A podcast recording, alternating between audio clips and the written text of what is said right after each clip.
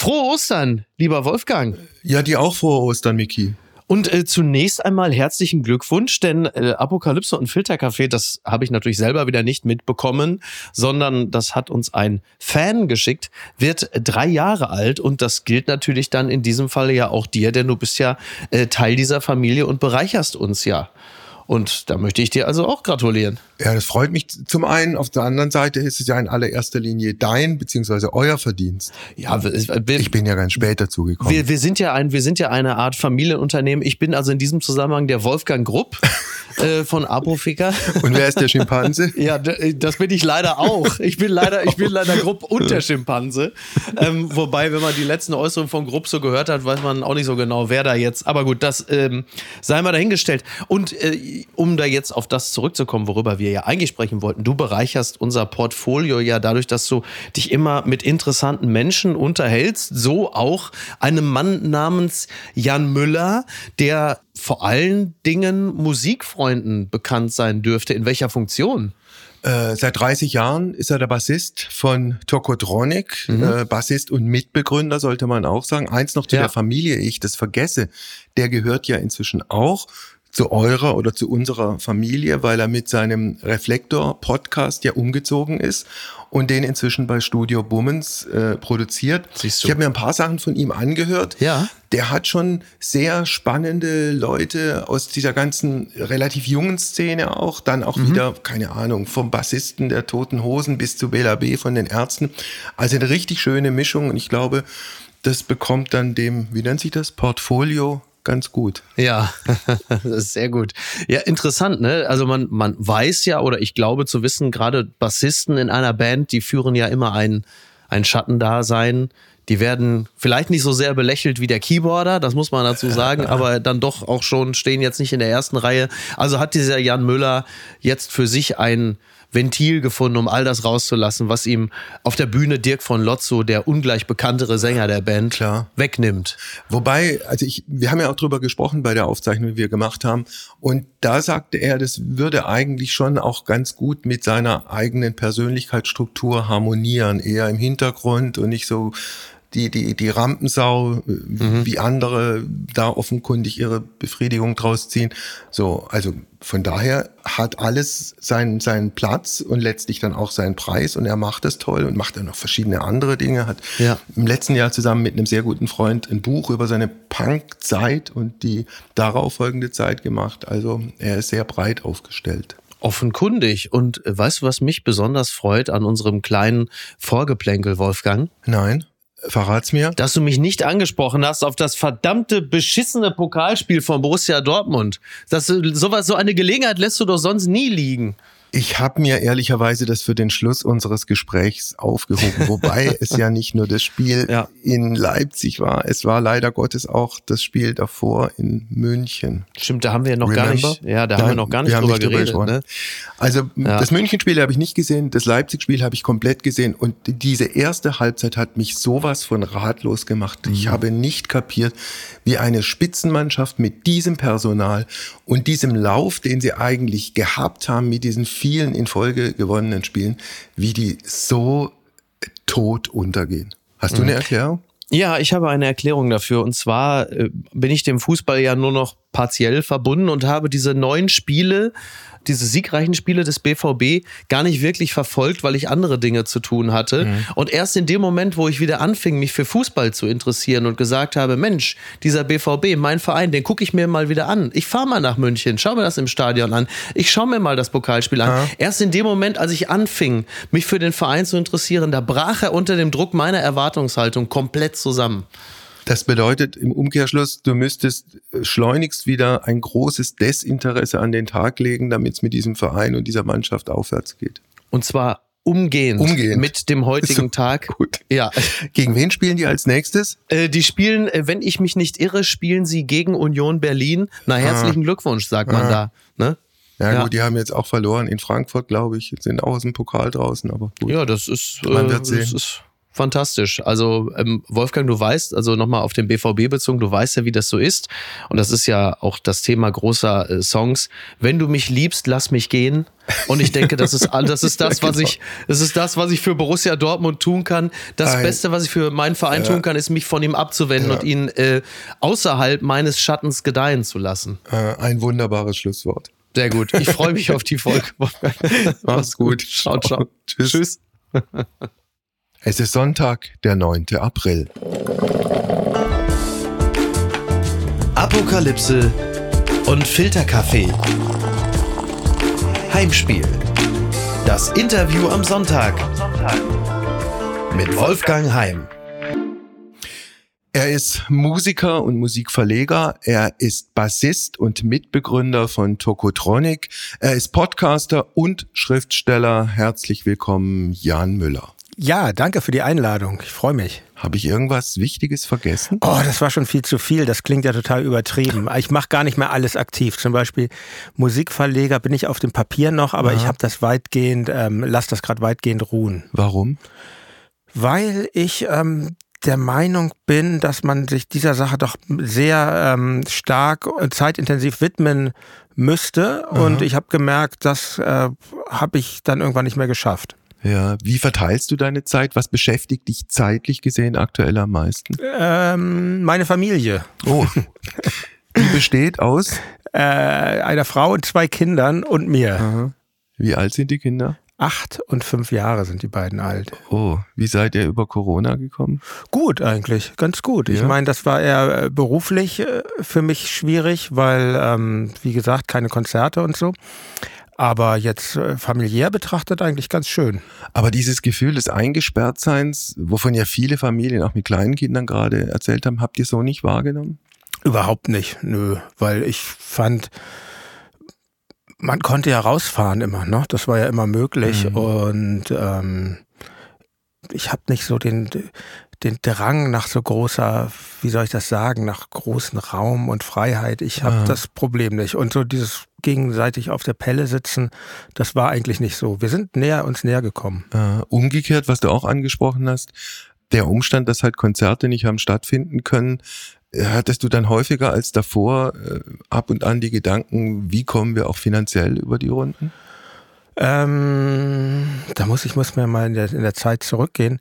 Ich glaube, klar kriegt man Ängste, weil es war ja auch völlig unbestimmt, wie, wie lang äh, wird das dauern, wann, wann wird es einen Impfstoff geben, wie gefährlich ist überhaupt diese Pandemie mhm. und gibt es irgendwie bösere Varianten dann noch und ähm, das hat mir schon Sorgen gemacht. Aber andererseits ist man, wenn man jetzt selbstständig, äh, künstlerisch selbstständig ist, ist das eh eigentlich ein ewig werdender Gedanke, so wie, ja, wie geht's klar. weiter und so. Deshalb ist das, glaube ich, jetzt nicht so ein großer Einschnitt gewesen. Äh, Anfang letzten Jahres ist ja euer letzter Tonträger äh, rausgekommen mit dem prophetischen Titel Nie wieder Krieg. Wir werden da auch noch äh, eingehend drüber reden. Äh, ist der Tonträger während Corona entstanden? Also die Songs waren eigentlich schon fertig, bevor die Pandemie äh, über uns hereinbrach. Und wir haben dann aber die Aufnahmen tatsächlich, die waren in dieser Corona-Zeit. Es ja. war dann, ich kann mich dran erinnern, es gab dann ja immer diese verschiedenen Regelungen, jetzt dürfen wieder zwei miteinander, drei miteinander und das haben wir immer so genau bis zur Grenze ausgenutzt. Manchmal, weil wir haben nicht alles live aufgenommen, dann war dann immer einer von uns, bei Moses, unserem Produzenten, bei Moses Schneider Aha. und in so einer kleinen sommerlichen äh, Lockerungswelle waren wir auch im Studio, im Hansa-Studio und haben die gemeinsamen Aufnahmen gemacht. Ja, also das ist schon mitten in der Pandemie Aha. entstanden. Der Titel Nie wieder Krieg, nochmal rausgekommen ist das Ganze Anfang letzten Jahres, kurz vor dem Einmarsch der Russen in die Ukraine. Äh, hattet ihr, als es darum ging, die Texte zu schreiben, schon eine Form von Ahnung oder war der allein der zeitliche Abstand einfach viel zu groß und es ist einfach der nackte Zufall, dass das Ding nie wieder Krieg heißt? Ja, es ist zumindest nicht beabsichtigt. Ich weiß immer nicht, ähm, ich bin nicht esoterisch veranlagt, aber ob es nur ein Zufall ist, weiß ich nicht. Und ähm, es ist vielleicht dann auch irgendwie so eine Fügung des Schicksals, aber wir haben daran überhaupt nicht gedacht. Und der mhm. Song Nie wieder Krieg ist ja auch gar kein vordergründig politischer Song, sondern handelt, ist ein sehr privates Stück. Das handelt von Zerrüttungen verschiedener Personen, über die im Lied erzählt wird. In der zweiten Person Singular. Mhm. Und ich ja, ich weiß gar nicht, wie ich das dann fand. Äh, natürlich war das einerseits hatten wir viel Aufmerksamkeit, als dann dieser Krieg losging. Erstmal war es ja eh schrecklich, dass hier so ein Krieg über uns hereinbricht und ähm, dass wir dann mit diesem Titel gerade mitten in unserer Veröffentlichungsphase waren, ist mhm. eine Sache, die ich ja, einerseits schwierig finde, andererseits gut, weil ich, ich bin mir bis heute nicht sicher, ob das jetzt so der richtige Slogan zur richtigen Zeit ist. Äh, ich wollte gerade sagen, dieser Krieg ist ja für viele von uns auch das Ende alter Gewissheiten. Für dich auch? Nee, würde ich nicht sagen. Also nein. Also ich glaube. Ähm, also wenn ich es kurz ausführen darf, mhm. was ich meine. Also alte ja. Gewissheiten im Sinne von, mit Russland kann man auf der einen Seite tolle Geschäfte machen, ansonsten sind sie verlässliche Partner und lassen die anderen in Ruhe. Ein Beispiel, mhm. gibt auch noch andere.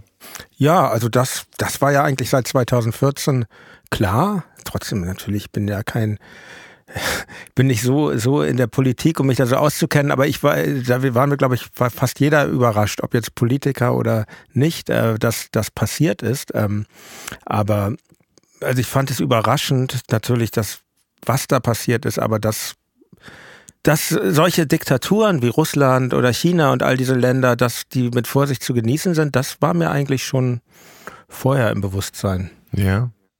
Also äh, man kann es ja auch erweitern, wenn man auf die Bundesrepublik oder auf Deutschland guckt. In der linken Szene hatte die Bundeswehr beispielsweise nicht den allerbesten Ruf und keinen besonders hohen Stellenwert.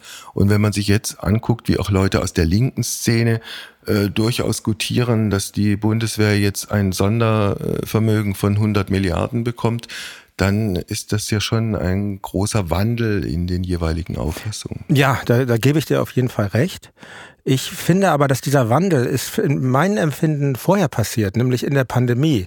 Da sind Sachen passiert, die ich äh, total gruselig fand. Gerade das nahm ja seinen Ursprung einerseits bei dir in Stuttgart und andererseits hier in Berlin ähm, waren die ersten Demonstrationen dann vor der Volksbühne hier, wo Leute wirklich. Du meinst diese Querdenkenbewegung? Genau, diese ganze Querdenkenbewegung, wo ja auch links und rechts und quer und Ökos und Esoteriker miteinander gekungelt haben und also das hat mich sehr verstört, glaube ich. Und jetzt, mhm.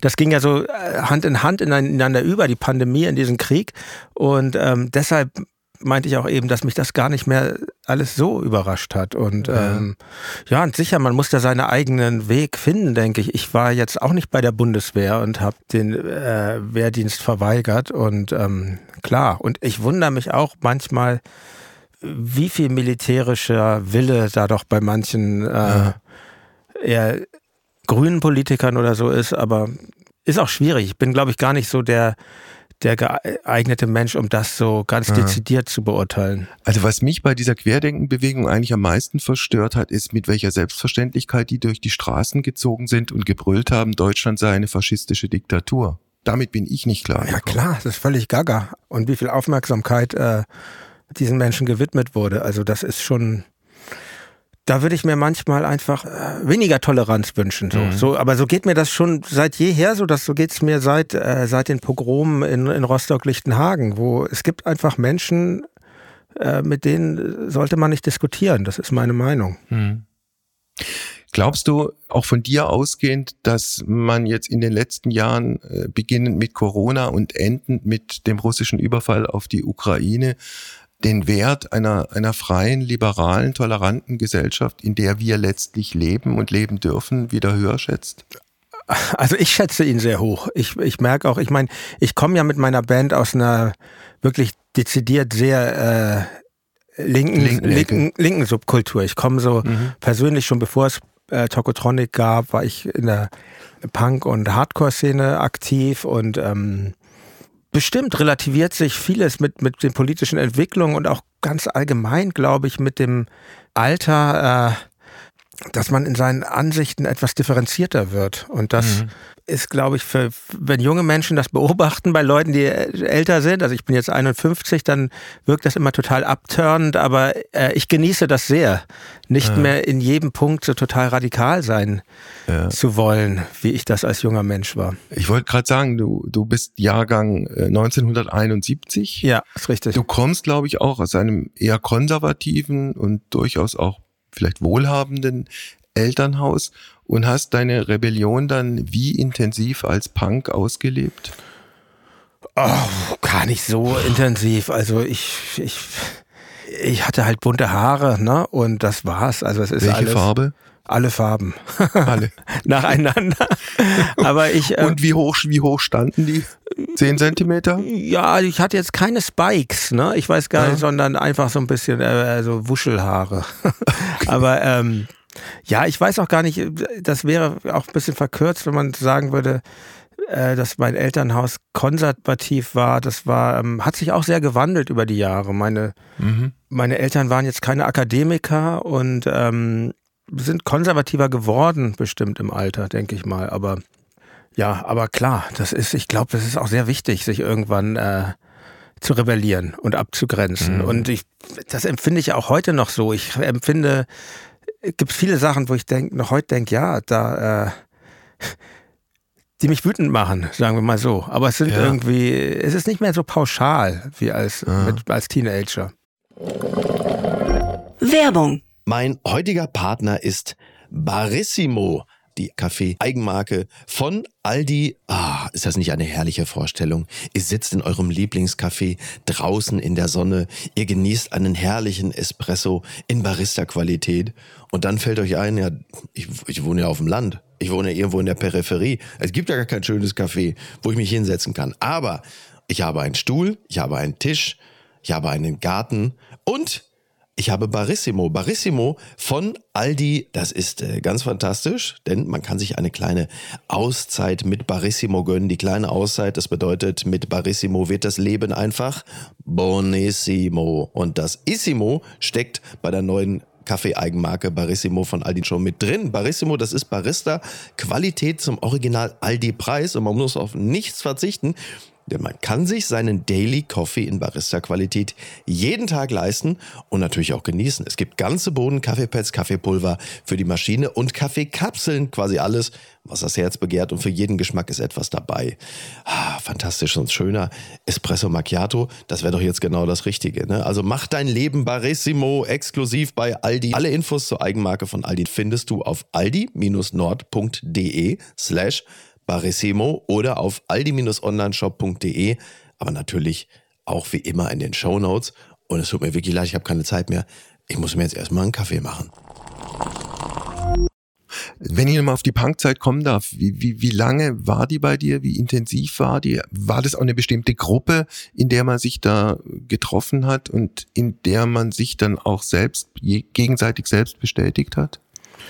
Auf jeden Fall. Es gab ja ich, ich finde ja, damals war es ja zumindest schon so, diese Subkulturen zeichneten sich dadurch aus, dass sie in verschiedenste Fraktionen äh, gesplittet waren. Und in der Punk-Szene gibt es ja einerseits diese Punks, die auf der Straße sitzen und, und saufen und schnorren. Finde ich auch gut, aber damit hatte ich wenig zu tun. Ich war eher so in dieser, in dieser Welt von, von Menschen, die aktiv was gemacht haben. Ich habe sehr jung angefangen, zusammen mit Arne Zank, dem Schlagzeuger meiner Band, Fanzines zu machen. Mhm. Deshalb bin ich auch jetzt so begeistert von Podcasts. Das hat eigentlich seinen Ursprung darin, kann ich vielleicht nachher nochmal erzählen. Und da gab es halt in ganz Deutschland Netzwerke von, von Leuten, diese Fanzines und Tapes, kleine Bands, die Tapes äh, getauscht mhm. haben. Und dort war ich aktiv und da war ich 14, 15 und erst ein paar Jahre später, mit 17, 18 fing ich wirklich ähm, sehr exzessiv an, auf Konzerte zu gehen und meistens mhm. in so kleinen Clubs. Es gab ja jetzt in Hamburg nicht so direkt Jugendzentren. Da gab es das, ähm, einer ist das Störtebeker, ein Veranstaltungsort in der Hafenstraße und die Rote Flora, die es äh, immer noch gibt. Da, da vor allen Dingen im Keller waren dann da so die Punkkonzerte, wo ich auch so ein bisschen mitgeholfen habe. Und, ähm, mhm. und innerhalb dieser Szene gab es halt so eine, so eine, so ein Kreis von Menschen, die die Sachen so ein bisschen ironischer betrachtet haben, sage ich mal. Da Aha. kommt also auch unser ganzer modischer Ursprung von Tokotronic zu suchen mit den Trainingsjacken. Also Leute, die sich so ein bisschen ganz bewusst nicht hart angezogen haben, sondern in quietschbunten Klamotten, bisschen ähnlich waren auch die goldenen Zitronen, mit denen hatte ich nicht direkt was zu tun, aber die hatten auch so einen speziellen Look. Okay. Und das war so die Szene, aus der ich da kam. Du hast Zivildienst gemacht auf St. Pauli, ich weiß gar nicht in, in welcher Art und äh, Krankenhaus, Altenpflege oder was war das damals? MSHD. Weißt du noch, wofür diese Abkürzung steht? M, lass mich überlegen. MSHD. Abkürzungen nee. sind schlimm, ne? Mobile soziale Hilfsdienste. Das heißt okay. auf Deutsch, ich habe äh, eingekauft für Omas, Opas, also meistens alte, Aha. alte Frauen, äh, auf St. Pauli und in der Neustadt. Und ähm, das fand ich äh, gut. Ja, das fand ich total ja. toll.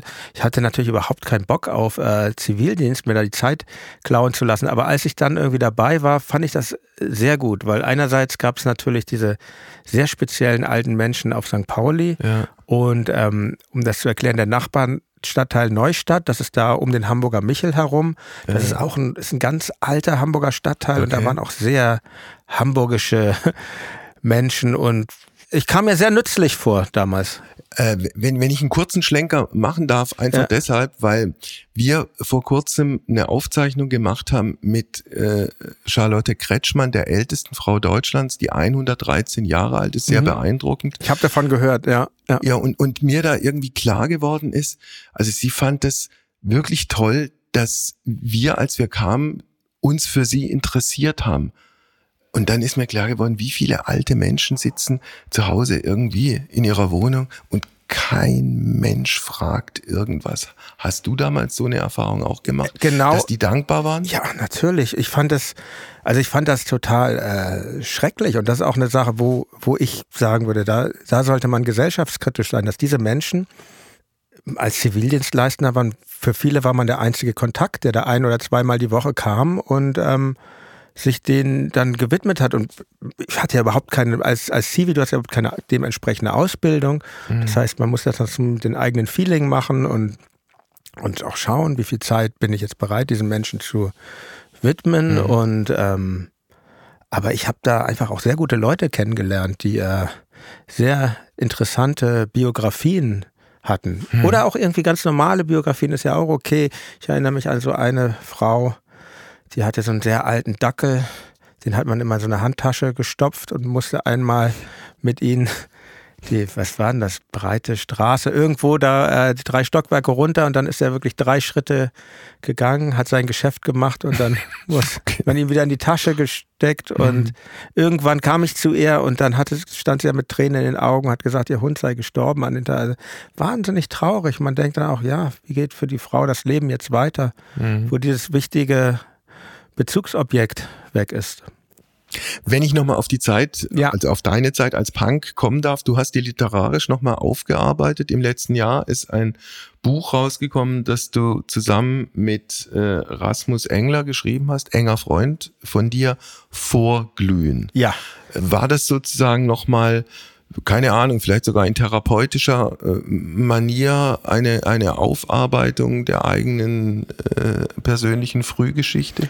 Ja, es ist so, die Jahre sind ein bisschen später. Das ist, war schon gar nicht mehr so diese Punk-Zeit, das war eigentlich so diese Anfangszeit von Tokotronic, die ja. wir uns zeitlich vorgenommen haben. Und ähm, ich weiß gar nicht, therapeutisch würde ich nicht sagen, aber es waren für uns beide, weil wir es auch eben zusammen gemacht haben, ganz bewusst zusammen gemacht haben, war das eine sehr schöne Rückbesinnung. Wir haben das Buch ja so geschrieben, jeder hat seine Teile geschrieben, also wir haben die Kapitel ja. irgendwann aufgeteilt, aber wir haben uns extrem viel zusammengesetzt und unterhalten und uns dieser alten Zeiten besonnen. Und es ist ganz schön, weil man gemerkt hat, wo sind die Lücken, ja. was, was Rasmus noch erinnert hatte, habe ich vergessen und umgekehrt. Und das war für mich insofern sehr, eine sehr schöne Rückbesinnung. Aber Therapie diese, Diese Aufteilung beim Schreiben, die hat funktioniert. Der eine dieses, der andere jenes Kapitel. Doch, das hat, das war ja. eigentlich, ja, wir, wir wurden das dann oft gefragt, wie habt ihr das zu zweit gemacht? Aber für uns war das eigentlich ganz selbstverständlich. Wahrscheinlich, weil wir haben auch schon viel Musik zusammen gemacht, das hängt vielleicht damit zusammen mhm. und, und Rasmus spielt auch in diversen Bands und ähm, ich glaube, dadurch ist uns das Arbeiten in der Gruppe sehr, ähm, ganz, Vertraut sehr gewesen. vertraut, genau. Und, Ja. und für das Schreiben war das irgendwie gut. Für uns war es gut. Wie ehrlich wart ihr euch gegenüber? Weil der eine muss ja dann die Texte des anderen irgendwie mal gegenlesen. Ja, das ist natürlich nicht so leicht. Ne? Wir haben versucht, sehr ehrlich zu sein und es ist schon so, wenn man dann, wenn man was geschrieben hat, das, dann hat man echt was rausgehauen, finde ich. Und, ähm, und da ist man auch empfindlich, wenn man dann äh, Kritik bekommt. Aber das haben wir dann gelernt während dieser Zeit, uns da irgendwie nicht zu schonen. Ja, wart ihr da zu zweit sozusagen eingesperrt und eingemauert und je, jeder war auf den anderen angewiesen oder gab es noch mehr Leute, die da irgendwie in diesem Schreibprozess involviert waren? Es gab noch mehr Leute, also nicht direkt ins Schreiben, aber ähm, wir haben einen ähm, Agenten, der hat uns auch an den Ulstein Verlag vermittelt und der hat uns auch viel geholfen. Daniel Wiechmann sei hier genannt, kluger Mensch. Genau, und dann bei Ulstein hatten wir natürlich auch Lektorat und äh, genau, also Lektorin. Also das So finde ich, finde ich auch irgendwie. Ich bin nicht so ein Typ, der denkt irgendwie, man muss irgendeine Sache in stillen Kämmerlein allein machen. Ich finde das super, mit Menschen zusammenzuarbeiten. Ja. Toll, gut. Äh, lass uns ein bisschen über Tokotronic reden. Also eine Band, die 1993 von dir mitbegründet wurde. Mit anderen Worten, euch gibt's jetzt seit 30 Jahren. Ich weiß gar nicht, auf wie viele Alben kommt ihr insgesamt? 12, 13, 14? Oder bist du kein Buchhalter in eigener Sache? Ich hab so ein, echt, was solche Sachen, ich glaube, es sind 13, ja. Okay. Aber ich habe so ein schlecht, kommt ja auch immer auf die Zählweise an. Ich habe ein sehr schlechtes Jahreszahlengedächtnis und ähm, Ja. Wie und warum seid ihr damals zusammengekommen? Mh, Schicksal, würde ich mal sagen. Mhm. Ich habe ähm, Arne, unseren Schlagzeuger, kenne ich ja schon sehr lange, seit wir in der Schule, wir alte Schulfreunde sind wir, haben uns so mit, da waren wir vielleicht 12, 13 Jahre alt, als wir uns anfreundeten. Und Dirk lernte ich an der Uni kennen. Wir haben beide die äh, Schnapsidee gehabt, Jura zu studieren. Und zwar Jura 2. Das ist so eine Art äh, Zeckenjura gewesen, was es nur in Bremen und Hamburg gab. Also mit, Das ist Zeckenjura. ja, also so ein Jura, so ein Jura, Jura ist ja ein sehr konservativer Studiengang und ähm, Ja. die sozialdemokratischen Regierungen in Hamburg und Bremen haben sich irgendwie überlegt, dass sie das ein bisschen gesellschaftskritischer gestalten wollen. Und so entstand dann dieses Jura 2 Studium, was dann aber zu der Zeit, als wir damit anfingen, schon völlig dem normalen Jura angeglichen war. Der einzige Unterschied war, dass man so ähm, alte APO-Professoren hatte, was natürlich ganz lustig war. Und genau, dort fühlte ich mich völlig deplatziert, weil ich echt nur aus einer Orientierungslosigkeit heraus diesen äh, Studiengang gewählt habe und traf dann dort Dirk, der sich, glaube ich, ähnlich deplatziert dort fühlte. Und ähm, dort haben wir eigentlich im Hörsaal, kann man sagen, die Band Tokotronic gegründet. Das, äh, Und das Studium habt ihr geschmissen.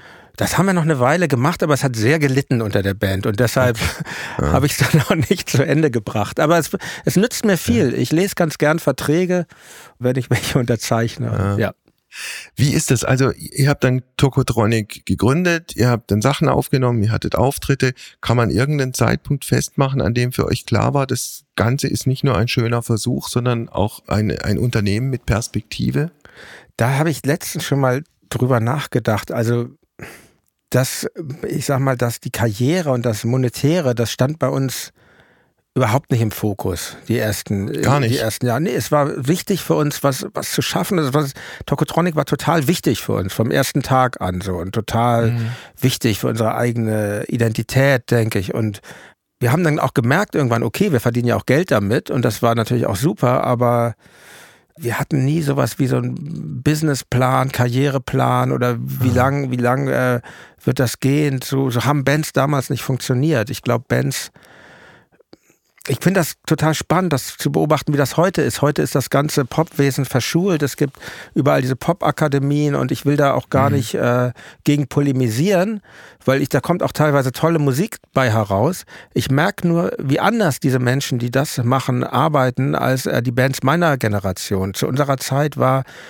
man war in einer Band, weil man in gewisser Weise Außenseiter war. Also ich glaube, so der Ursprung ist einfach, bei uns, bei Tokotronic, bei uns allen dreien, weil wir uns nicht für Sport interessiert haben. Und dann ist man irgendwie im gewissen Alter als Junge außen vor und so kam das irgendwie mit der Musik. Und wie ist es heute? Ich meine, ihr habt ja jetzt, äh, du hast gerade geschildert, die Anfänge eher eher ziellos und planlos.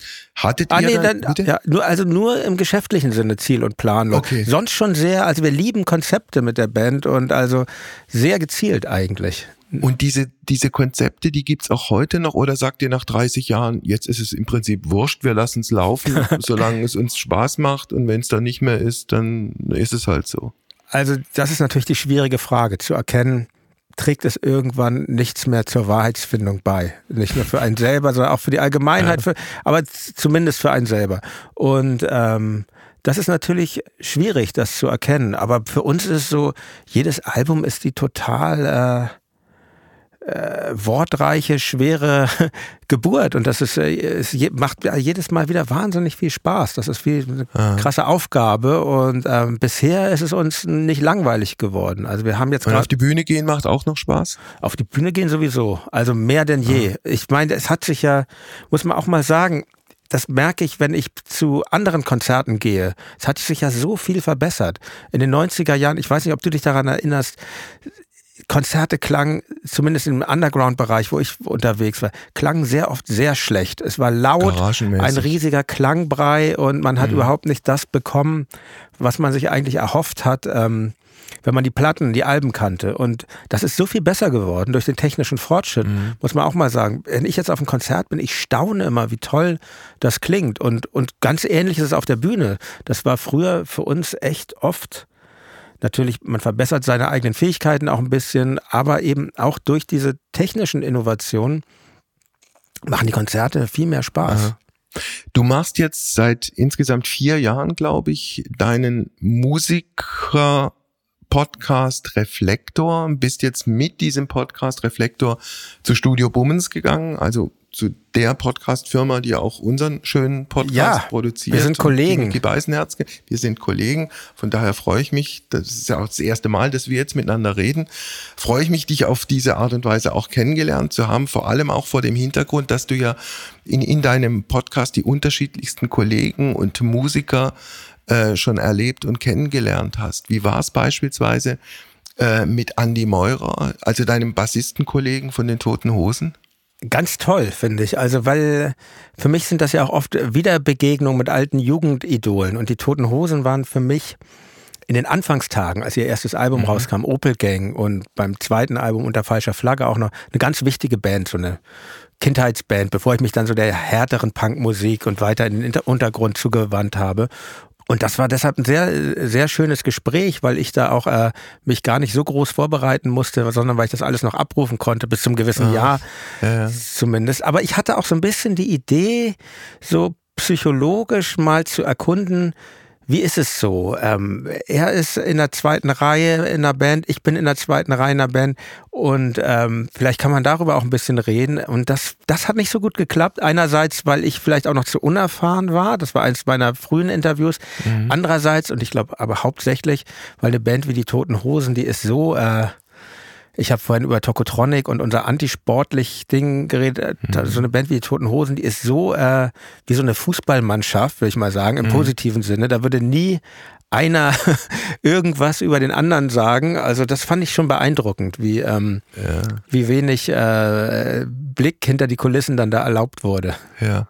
Du hast Bela B. auch interviewt. Wie war das? Auch für dich persönlich?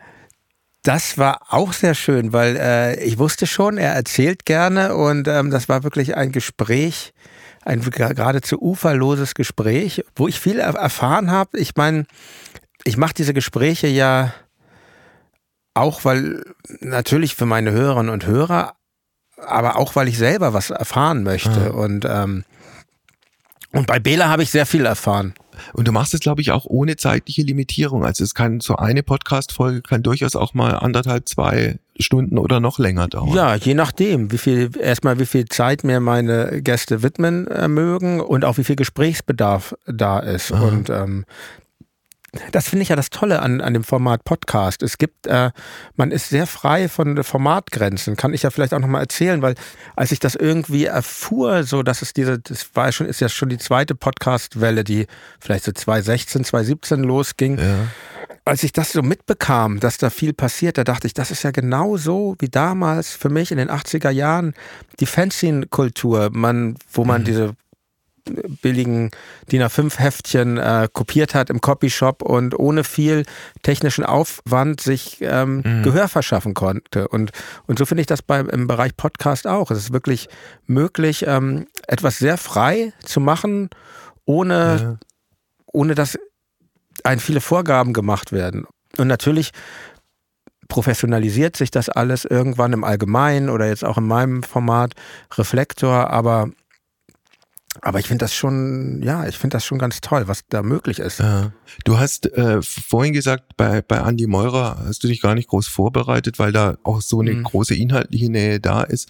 Aber ansonsten giltst du ja als jemand, der sich akribisch vorbereitet, was ja vielleicht auch nicht ganz blöd ist, wenn man, wenn man so möglicherweise eine ganz lange Strecke Interview vor sich hat.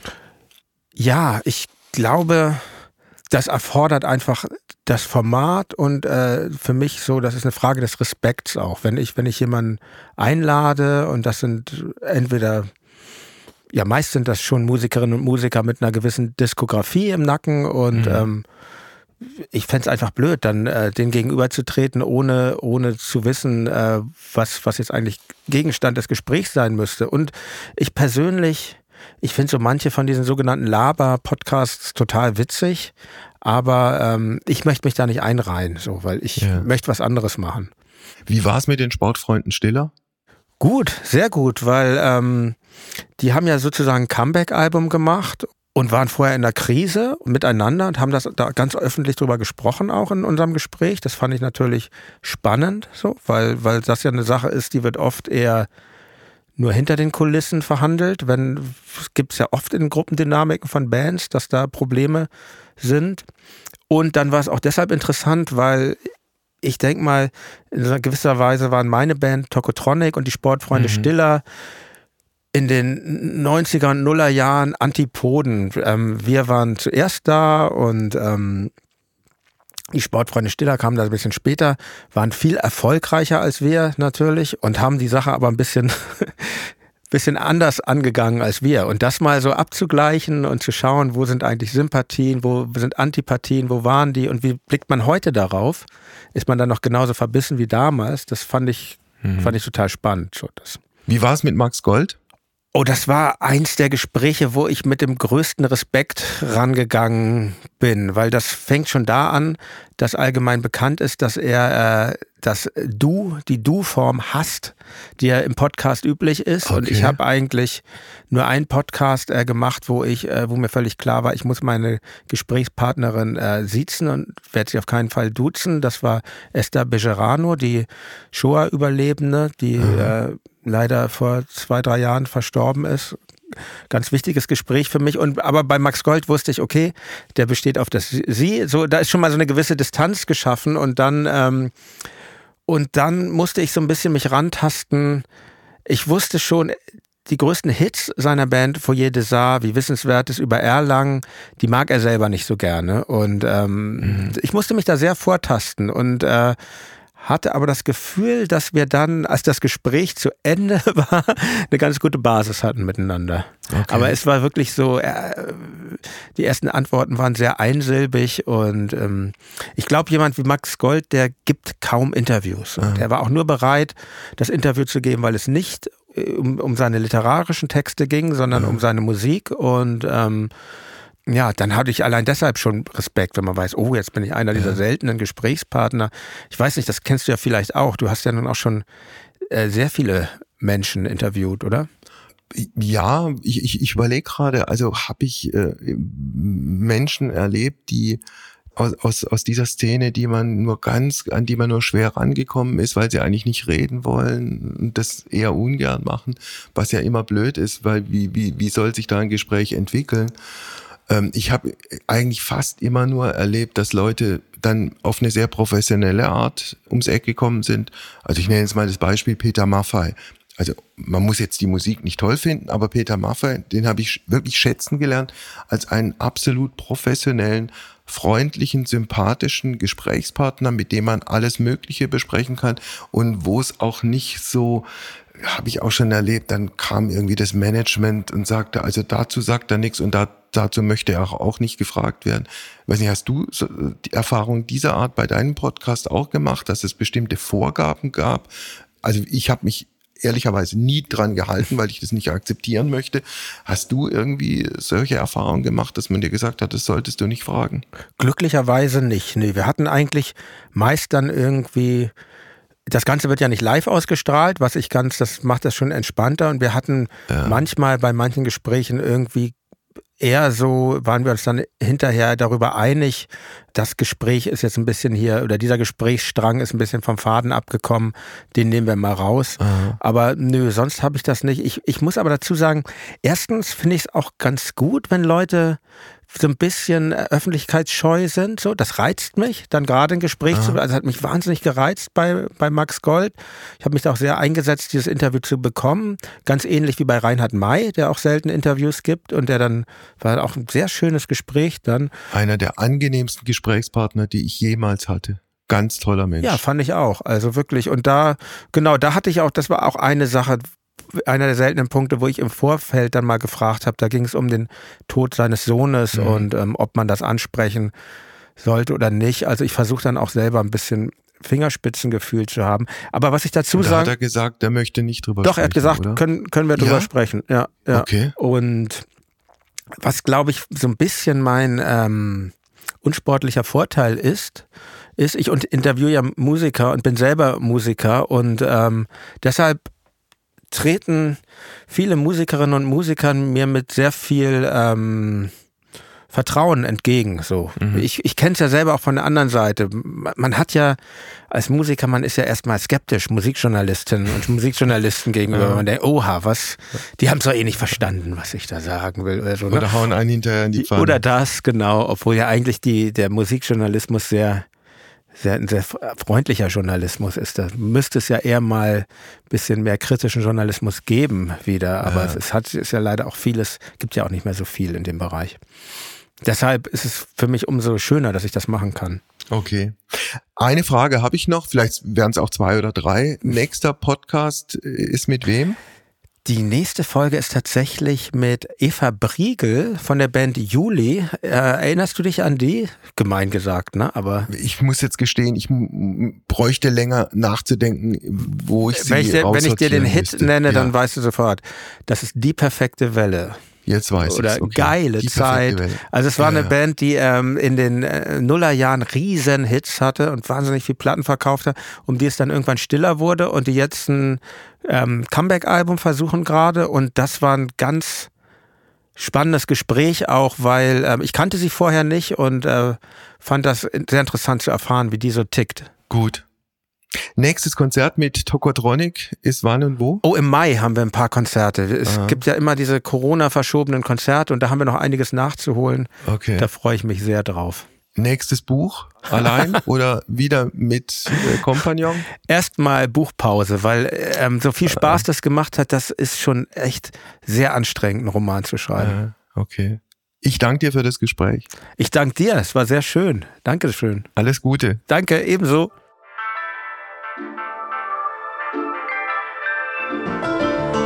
Heimspiel. Apokalypse und Filterkaffee ist eine Studio Bummens Produktion mit freundlicher Unterstützung der Florida Entertainment. Redaktion Wolfgang Heim. Executive Producer Tobias Baukage. Produktion Hanna Marahiel. Ton und Schnitt Niki Franking. Buh, Stefanie Giesinger hier. Mit mir habt ihr nicht gerechnet, oder? Ich bin nur kurz hier, um euch über meinen Podcast zu erzählen, G-Spot. Bei dem spreche ich über alle möglichen Themen, wie zum Beispiel Sex, Feminismus, Beziehungen und auch vergangene Beziehungen. In der aktuellen Folge spreche ich mit meinem Ex-Partner Markus Butler über alles, was wir so erlebt haben, was wir vielleicht sogar bereuen, wie wir uns jetzt fühlen, wie wir Liebe sehen und was wir uns für die Zukunft wünschen. Also, falls ihr Lust habt reinzuhören, würde ich mich sehr freuen. Bis dann!